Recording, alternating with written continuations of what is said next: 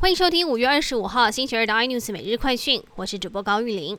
台东县新增两例确诊，台湾本岛最后净土宣告沦陷。今天新增两百八十一例本土以及两例的境外移入个案，另有校正回归两百六十一例，总计有五百四十四例确诊个案中新增六例死亡。而在安置的部分，台北市仍然有一百四十六个人，新北市有一百六十四个人还是失联当中。陈时中也表示，这样的数目太高，希望和警政单位合作，把人尽速安置。至于疫苗，下个月会分批到货，八月底应该会有一千万剂，希望供应厂商能够以这样的时程持续供应。陈时中也呼吁 COVAX 平台不要因为其他因素干扰进货的行程。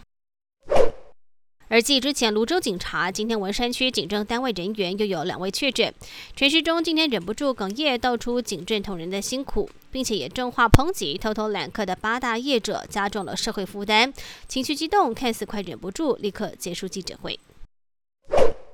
屏东破功的首起案例案三零三七有万华旅游史之后疑似隐匿足迹，不止引发屏东潮州群聚感染，现在又波及高雄大寮一家五口。而这一家人跟案三零三七是牌友，染疫之后又传给同住的儿子、女友跟只有三岁的小孙子。这家人还去卖场采购，幸好好事多中华店紧急停业消毒一天。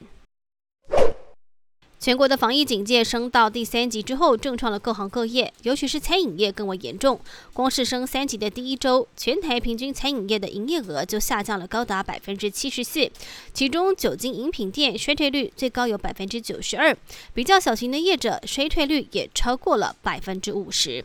更多新闻内容，请锁定有线电视八十八 MOD 五零四 iNews 矩阵晚报，或上 YouTube 搜寻三零 iNews。感谢台湾最大 Podcast 公司声浪技术支持。您也可以在 Google、Apple、Spotify、KKBox 收听最新 iNews 每日快讯。